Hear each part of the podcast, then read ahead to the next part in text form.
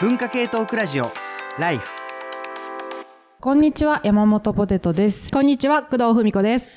TBS ラジオ文化系トークラジオライフの番外編ポッドキャスト、働き者ラジオ、激務から退職してお休み中の工藤文子と、連日締め切りに追われるフリーライターの山本ポテト、働き盛りの二人が仕事をめぐって語り合います。聞けばお金持ちになり、教養がつき、人生がときめきます。個人の感想です。今日はちょっといつもと違う環境でやって、やっててますがですが、ちょっとね、音質が不安ですが、このまま行きたいと思います。はい。で、そして皆さん、あの、勘のいいリスナーの皆様もお気づきかと思うんですけれども、ええなんと、働きラジオ、モノラジオの CM がうん。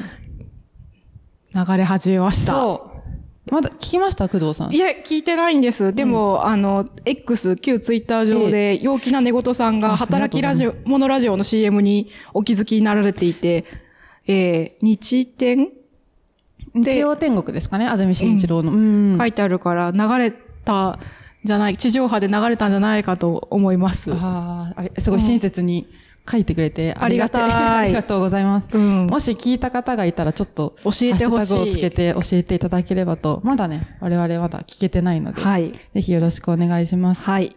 えー、そして、えー、前回、前々回なんですけれども、はい評論家、ラジオパーソナリティの荻上チキさんをゲストにお迎えしました、うんリスナーの皆さんからの反響がめっちゃ大きかったです。ありがとうございます。よかったですね。すごい出ていただいて嬉しかった。うん嬉しかったし、あと、特に第25回の方の、えっ、と、謎の緊張感ね。冒頭の、元上司である荻上チキさんをむお迎えしたポテトさんの、うん。なんかこう、緊張感カミカミ。いや、あの、私、その、なんだろう、人に、はい。こう、成長したい、し成長したなと思われたいとかいう気持ちがまだ自分の中に残っていたんだということにね、はい。発見できて、うん。あ、私は荻上チキから、なんか昔より成長したと思われたがっているっていうことに気がつくからの緊張が生まれて、私にもなんかそういう可愛らしい一面がいいですね。初々しい一面があったぞっていうんすごい良かった。よかったですすね。はい。えっ、と、リスナーの皆さんから X、Q、ツイッターでの投稿をいくつか、えーご紹介したいと思います。イルカホテルさん、うん働き者ラジオのゲスト、荻上チキさんなの熱すぎ。うん。犬の昼寝さん、働き者ラジオ25回、素晴らしく面白かったです。ねうん。えーローソーさん、うんえーチキドンが荻上チキをセリフ解説している感じで面白い ということでした。うんうんあと、えっ、と、その最後の方で荻上チキさんのうん告知お知らせのところで新刊のご紹介をしたんですけれども、その新刊、えー社会問題の作り方をの版元である省営者の福祉の本さんからも、あの、とても聞き応えのある回になってます。ぜひお聞きくださいというご反応などもいただいております。ありがとうございます。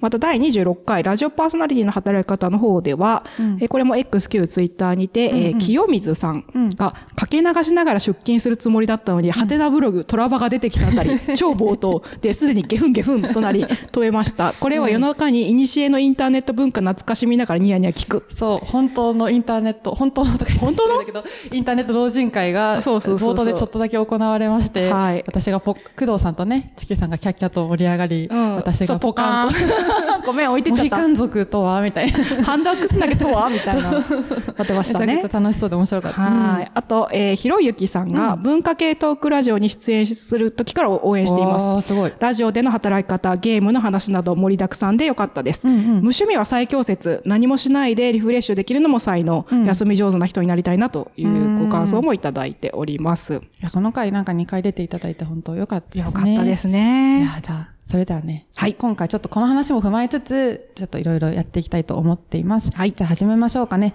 えー、第27回目の働き者ラジオ。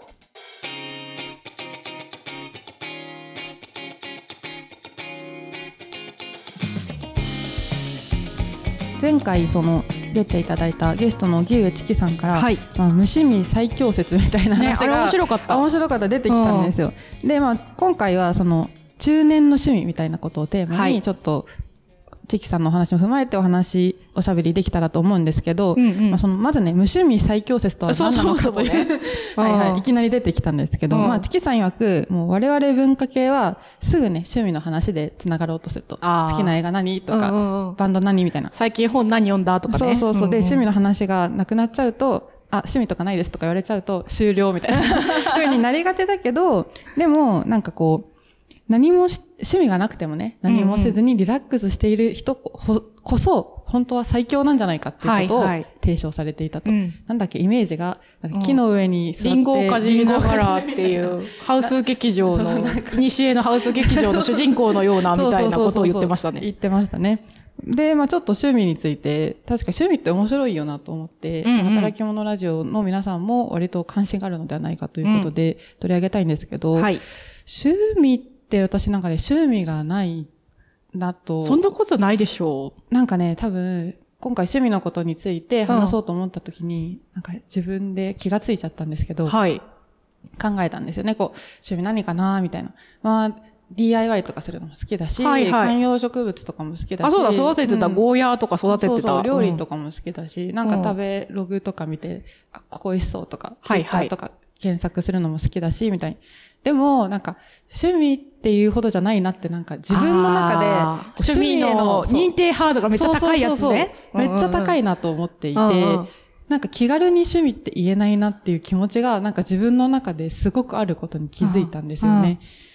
いや、だ、だって料理だって別に毎日作ってるだけだしさ、はいみたいな。はいはいなんかこう凝ったパスタにこだわりましたみたいな方もいらっしゃるじゃないですか。なんかそういう感じじゃないと、うん。趣味って言っちゃいけないのかなみたいな DIY とかも、まあ、こう、インパクトドライバーみたいなギーギーやってるけど、家にすごいうんうん機器とかないと、うん趣味って言っちゃいけないのではみたいな、なんかね、そういうのがあるなっていう気持ちがあって。はいはい。わかります。う。んわかります？よくわかります、うん。うん私もそういう気持ちがあって、あうんうん。と一つ紹介したい記事があるんですけれども、はいはえージモコロさんっていうウェブメディアがあって、あね。はいはい。そこで、えー趣味が作れないのは〇〇のせい？みんなで語ろう。無趣味座談会っていう、まさに無趣味について話す座談会があってぴ、ったりの記事。これね、うん。無趣味ですっていう人たちを集めて座談会してるんですけど、そこで出てきた話がまさにその話で、あの、なんかこう、趣味っていう、その、まあ、例えばバラエティが好きでテレビもよく見てるんだけど、はいはい。それを趣味ってカウントしてもらえないとか、あ、わかるわかる。あと、その、だから、趣、その、人のことを気にしすぎて趣味って言い出しにくいとか、そういう話がされていて、わかるって思いながら、あの、読みました。あと、もっと注意しなきゃいけないのは、その、冒頭でも指摘がありましたが、趣味ハラスメント、無趣味ハラスメントがあるんじゃないかっていう話もされていて、ん。なんかそもそも趣味は何って質問する人は、趣味映えする答えしか受け付けない気がしますとか、突き詰めてないものは趣味と言ってはいけない風潮が絶対にある気がしますとか、なんか趣味見つけた方がいいよとか勝手に上から目線でアドバイスしてきますよね。あれ何趣味持ってて当然持ってないやつは不幸みたいな価値観を押し付けられることも多い。僕らはこの手の趣味ハラスメントにマジでうんざりしてますと。警告されてしまいまして面、白い。うん。気をつけようって思いました。うんあそうなんですよね。だから、でも、なんだ、趣味ハラスメントするつもりではなく、うんうんうん趣味聞くことって結構なんだろう、初対面の時じゃないですか。あー会話の取っかかりというかね。うんでもセクハラする人も同じこと多分言うな。美人だと思ったから美人って言ったんですけど。言ったんですとか、と かそうそうそう。親しくなりたくて彼女のこととか聞いちゃいましたとか、そういうね。なるほどね。うん確かに趣味の話ね。だから、うそうね。趣味腹だと言われると。趣味がある前提で聞くのが、まあ、あんまりまあっていうことかもね。まあそう、まあちょっとね、ハラスメント、何でも、何でもハラスメントとつけことへの、会議はちょっとありつつ。ありつつも、うん。うん。じゃあ、工藤さん、趣味って言われたら何て答えるんですか？ちょっと前までは研究って答えてましたね。お研究。うん。でもこれさ、これも趣味にカウントしてもらえない系の話で、はいはい。なんか研究っていうと、その、真面目にやってる、仕事としてやってることしか多分イメージがないので、研究者というか大学に所属してっていう。そうそうそう。なので、研究っていうと、は？みたいな反応を受けるし、あとなんか、あの、研究者の人に、ああ、趣味でやってるんですよねとか言うと、舐めてんのかみたいなことを、うん。両方に。あそうそうそうそうそう、うん良くないなっていうことがあるんだけど、でもまあ、趣味なんですよね。うーん確かに、だからその趣味は、その、の、そのさっきの話、工藤さんの今の話聞きながら、私も思うんですけど、うん、なんか過大評価されてると同時に過小評価もされているというか、ああ、そうですね。うん。だからこれぐらいじゃ趣味だと言えないみたいな風に思い、思うけど、なんか自分のやってることを趣味扱いされると、ちょっとカチンとくる人もいる。人もいると、うん。なんかそこが結構不思議な位置づけというか、うんうんうん。うん、割と人の心にカチンと来る割に世の中に結構はびこんでいる。はびこってるっていうか、なんか その、安全なトピックだと思われてるけど、実は結構、なんかせ政治的とは言わないけど、論争的な、危ないトピックでもあるっていうことかなと思いました。あと、関連して、えっ、と、中年の趣味といえば、最近聞いたポッドキャストはいくつかで、趣味の話ちょうどしてて、うん。それの話もご紹介したいと思います。ええまずですね、えっ、と、中年の趣味にどドンピシャなやつから行くと、うん。おっさん FM さんっていうのがはいはい。ございまして、おっさん FM さんは、えっ、と、京都在住のクリスさんと長山さんが、うん。日常の出来事とか、あとおすすめしたい本や映画をゆるゆるとお届けする雑談系ポッドキャストと称してやっていらっしゃるうん。ものです。ちなみに、そのパーソナリティのクリスさんはですね、前回話題になった株式会社のハテナの2代目社長をされているという、すごい方です。うんうん。で、そこのおっさん FM さんのエピソード267、おじさんの趣味マップっめっちゃやっていう。のを話していて、これはですね、リスナーさんからのお便りで、えー、蕎麦のようにおっさんが共通してハマる趣味に二人は何かご縁がありますかっていう。そば打ちですね。そば打ちはいはいはい回答していて、で、そこでは、おっさんの新数っていう、まあネットミームになった、うんうんちょっとあのバズった、あの図にも言及しておりまして、それ、ここそこにはですね、そば打ちおじさんとか、うん。えースモークおじさんが真空調理おじさんに進化するとか、えっと、あのスモーク、あの、はい。あの、ベーコン作燻るスモーク。製するタイプのスーモークが、あの真空調理を導入して進化するとかあと自転車おじさんは、えーやがてトライアスのおじさんに進化するとか、強そう。うん。あの、あと、バイク登山とか、うんうん。一眼レフうんうんとか、うん。いろんなおじさんの趣味が、わーって並んでいて、うんうん。で、それを、あの、ご覧になった、あの、お二人、パーソナリティのお二人、お二人が、あの、まあ、いろいろ話したんですけど、面白いなと思ったのは、このおっさん新月、もちろんこれは、まあ、網羅的なものじゃないとは思うんだけど、例えば、クリエイティブコーディングおじさんいなくないっていう、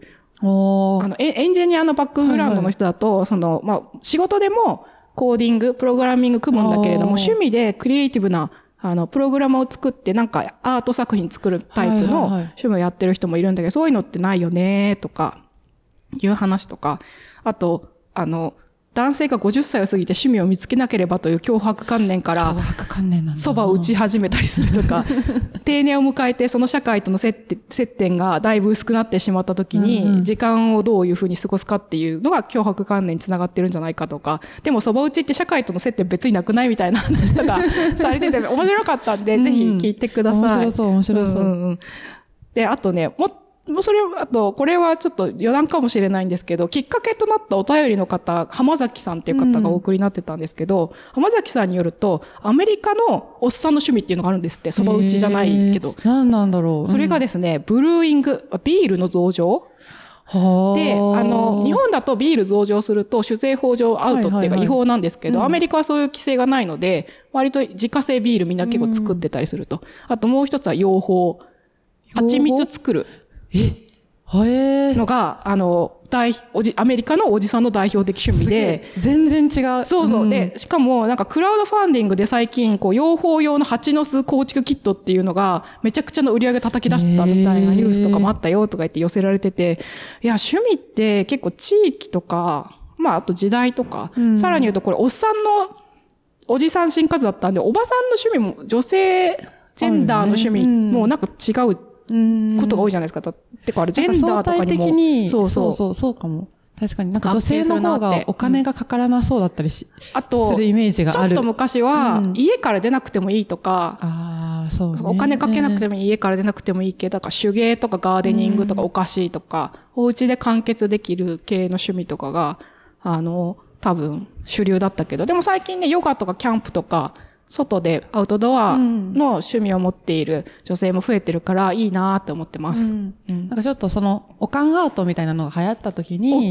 あとね、う。ん。それに対する結構その、まあ、なんだろう、お金がかからない中でやりくりするしかなかったこの状況自体に対する疑問みたいなのも結構、うんうんうんうん。あの、提示されてたりとかもしてたうんうんりしたと思うので、うん、あとさ、うん。もう一つ言うと、おかんアートは、あの、まあ、すお金とか場所が限定されちゃったいうのもうんあるんだけど、男性がやったらもしかしたらアートって認められてたかもしれないのに、おかんアートになるほどうんそうですね。されちゃうっていうところもうんある気がするなって思ってますね。うん確かに。まあ、だから女性の趣味軽く見られ問題みたいなのは、ある多あと分根強くあって、うん。あの、エッセイ、女性が、その、えっ、と、随筆とかエッセイポエムの書くと、女性のエッセイの方に行ってしまって、私小説って扱われない問題とかうね。そうかもそうかも。ちょっと前まで、あったとかあるから、結構そういうのジェンダーも関係するなって思いました。いやー、全然。いや、なんかこのお話結構、奥深いというか、その、さっきも言ったけど、うん趣味と一言で、なんかすごい安全圏のように語られがちだけど、うんうんうん本当にみんながやってるからこそ、いろんなこう、ものが反映されてるっていうのはめちゃくちゃありそうで、はそう。これ、私の経験なんですけど、い。あの、マッチングアプリで恋人を探そうと思った時に、うんうん。マッチングアプリって私がやってたペアーズっていうサービスでは、コミュニティっていうのがあってですね、うんうんうんなそのコミュニティに入るとその趣味をやっていることになっているというか、例えば、本好きコミュニティとか、はあ多分キャンプコミュニティとか、まあわかんないですけど、こういっぱいあるわけですよね。うんで、文化系トークラジオライフコミュニティもありました。怖っ。怖っとか言っちゃった。あるんだね。そうそうあるんだと思っうんうんて見てたんですけれども、まあそういう感じでいろいろあると。で、このコミュニティに属することで、これで気が合うかどうかをこう判断したりする基準になってるんですよ。こう多うんうんうん分あまりにも取っかかりがないから。うんうん。でも果たして、その、趣味一緒だからこそ、こいつと合わねえなってこともあるじゃないですか。あるあるある。うん解釈違いっていうやつですね、いわゆるね。はい。より深く溝ができるみたいなこともあるから、結構その他人とのコミュニケーションを図る上で趣味が一つのトピックとなり得るかもしれないけど、結構単純ではない感じがしますようんうね。んそうですね。うん。あなんですかね。なんかその余暇の過ごし方でその人の人格が推定できたりとか、うんライフスタイルが推定できるって、なんかまあ納得できる部分もあるけど、ちょっと危うい感じもしますようんね。そう。だから、うん趣味やってない人は、なんかすごい、無味乾燥感な。想みたいな。いやいや、そんなことないでしょ、みたいな。うん何かしらをやっていて充実したりとか楽しいこともいっぱいあったりするでしょっていうことも思うし、だからこそ無趣無趣味最強説って逆説的だけど、うんすごいなんか、あ、そうかもって思う、思いましたもんね。そう。やっぱりなんかどっか自分の中で趣味ないことがちょっとコンプレックスというか、私もちょっとあったんですよ。なんか生活は楽しくしてるんだけど、これ趣味かって言われると何にも趣味じゃなくて、やっぱ本当に好きなことを好きって感じで追いかけてる人っているじゃないですか。いるいる。ああいうのを見てるとやっぱ羨ましいなって思うけど、なんか自分はそうじゃないというか、うんなんて言うんですかね。そんなに何事も好きじゃないっていうか、そんなに何事も好きじゃない。言い方はちょっと響きが、悪いかもしれないけど、悪いかもしれないけど、でもまあ、わかるみんなぼんやり好き。きみたいな感じなので、うんでもそれでも別にハッピーにね、過ごそう、せると思う。ハッピーに楽しく。く過ごしてるんだけど、うんうんそうね。だから、でも趣味がないとか、あと熱量がないみたいなことに、プレゼンで、うん。この本面白いですって熱く語るみたいな。うんうん。まあ本に限らず漫画とかアニメとか何でもいいと思うんですけど、そこまでなんか好きっていろんなことに対して強く思えないから、すごい謎の人生相談みたいになってきたけど、いやいやなんかそう、だから強く思わないと、やっぱなんか言っちゃいけないのかもしれないな、趣味ってみたいな気持ちが、やっぱどっか根強くあるんだなって今話してて思いましたね。なるほどね。うんなんかさ、それさ、なんとなくなんだけど、うん。仕事とか働き方でモチベーションとかうん。意思、ウィルをすごい今重要視するじゃないですか。自己 PR とかでもそうだし、あとなんかこう、人事面談とかでも何がしたいの？とか言われたりするじゃないですか。それの過剰適用っていうか、オーバーフィッティングが私生活にもなんかあって、そのな、なんだろうな、熱心に燃えていったりとか、やりたいことがはっきりしていて、そうやることがいいことだみたいな価値観がちょっと強すぎるのかもね。そうかも。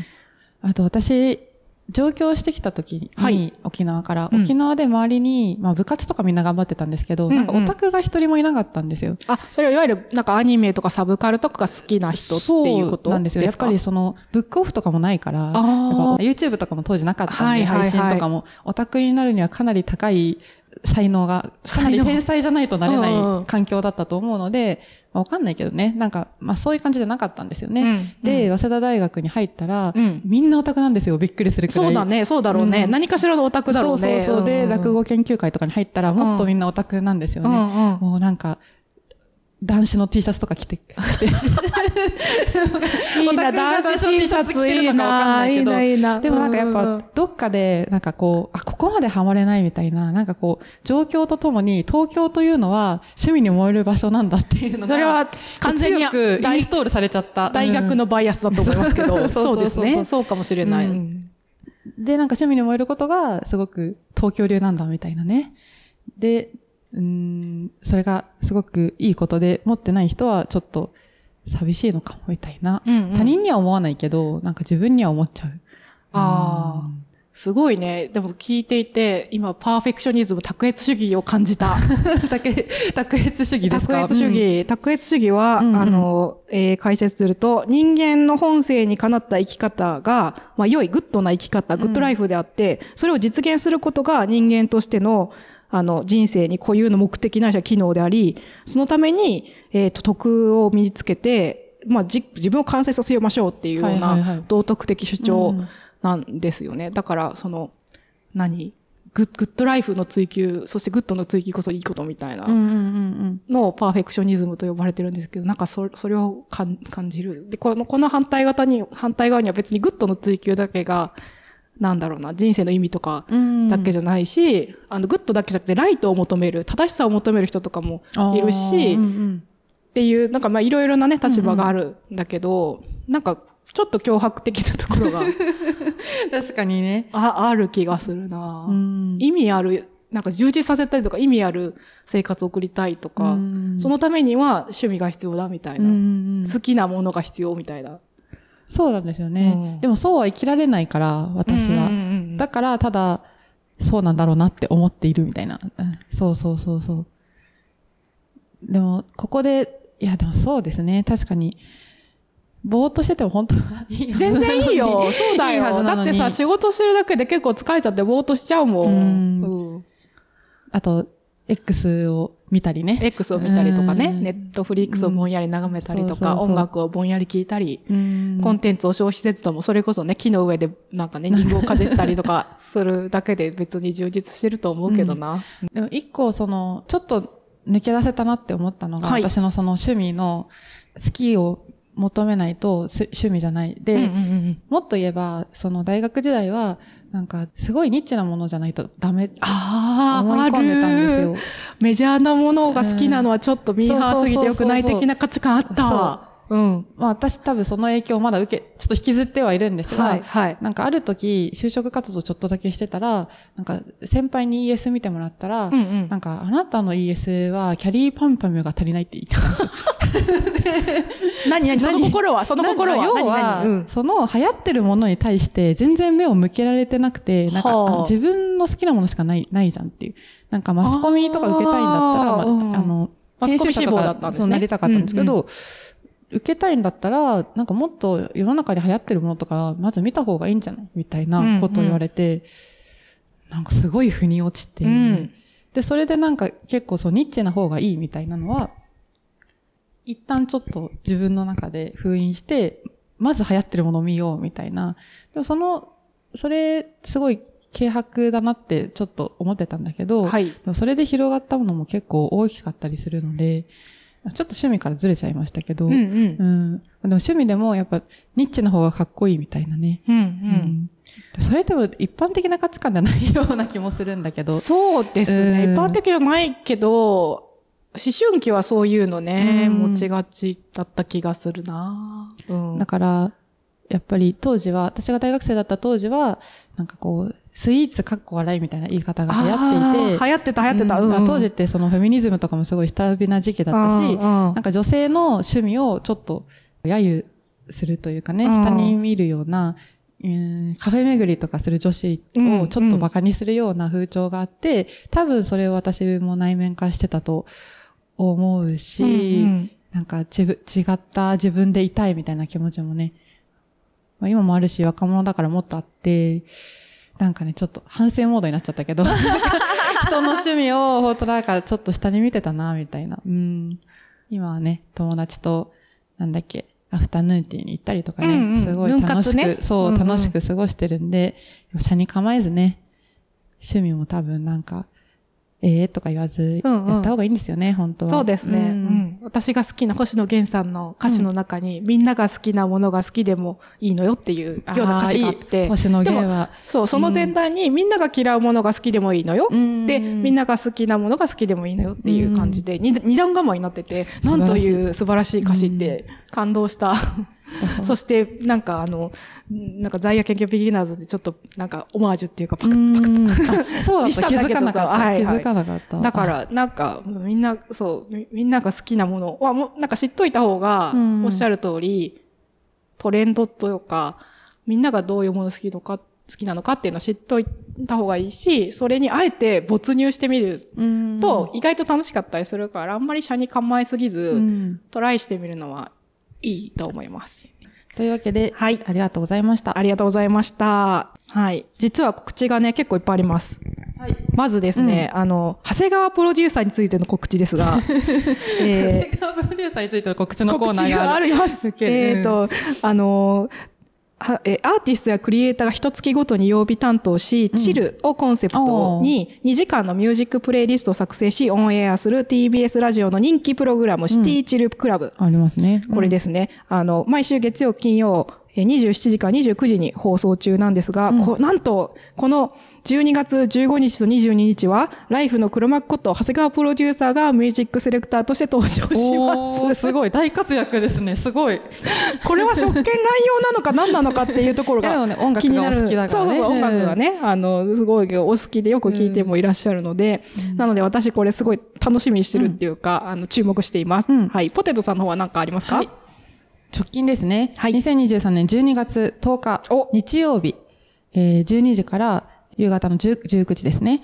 幕張にある本屋さんのライトハウスの軒先で、分振り高野祭が行われるんです。おでー。、ここに文筆家の柿内翔吾さんと、なんと文化系トークラジオライフもブースを出す予定です。イエーイで、ブースではライフ陣の私のライフ。他、ライフ出演者の陣が揃い踏みと、吉川博光さん、山本隆光さんの人文的、あまりに人文あ、的。これ買い逃した？買う買う。はい、吉川さんと平山麻子さんの、あれは何だったんだろう？買う買う買うはい。うん矢野俊弘さんのロストテープスで、長谷川プロデューサーも参加している鈴木六さんののんきレコードお使い編。で、海猫沢メロン先生が所属するエリート同人誌、エリーツ8、スランプからの脱出。これね、もう、やばい号だったから、うんやばい号このですね。話はどっかでまたしたいんですけど、うんまた、私、山本ポテト、ポテト関連と踊れないガールなど、えー文学フリマに来られなかった人にも嬉しい、ライフ関係者の本が手に入る戦具、潜在、戦具、潜在一遇、潜在一遇の、自分で書いたのに、潜在一遇の大チャンスとなっております。で、なんとですね、しかも、軒下で何やってもいいって言われた。ああ、おおらかですね。うんいいですね。うんうん。で、ブース外活動も行われる予定ですと。はい。で、詳細は各種 SNS などで発表できればと思っております。うんうんうん。なんかちょっと今のところちょっとあんまりはっきりは言えないのですが、はっきりは言えないんですか？まあちょっとライブがあったりライブがあるんだ。あとはちょっとポエトリーリーディングがあったポエトリーり、ティーディングがあるんだ。めちゃくちゃちょっと楽しい感じになっているので、はいい、や、ぜひ、あの、注目してください。で、はい私、山本ポテトがですね、ライフの分振り、高野菜実行委員長となって、勝手に、勝手に、勝手になって楽しいイベントにしたいと思いますので、はいぜひお気軽におとお誘い合わせの上お越しください。働き者ラジオは皆さんからの感想や質問を募集しております。えーお便りはメールアドレス life.tbs.co.jp まで題名に働き者ラジオと書いてメールをお寄せください。SNS へのコメントも大変励みになります。ぜひハッシュタグライフ954をつけて投稿してください。ここまで聞いていただいてありがとうございました。お相手は工藤文子と山本ポテトでした。さようなら。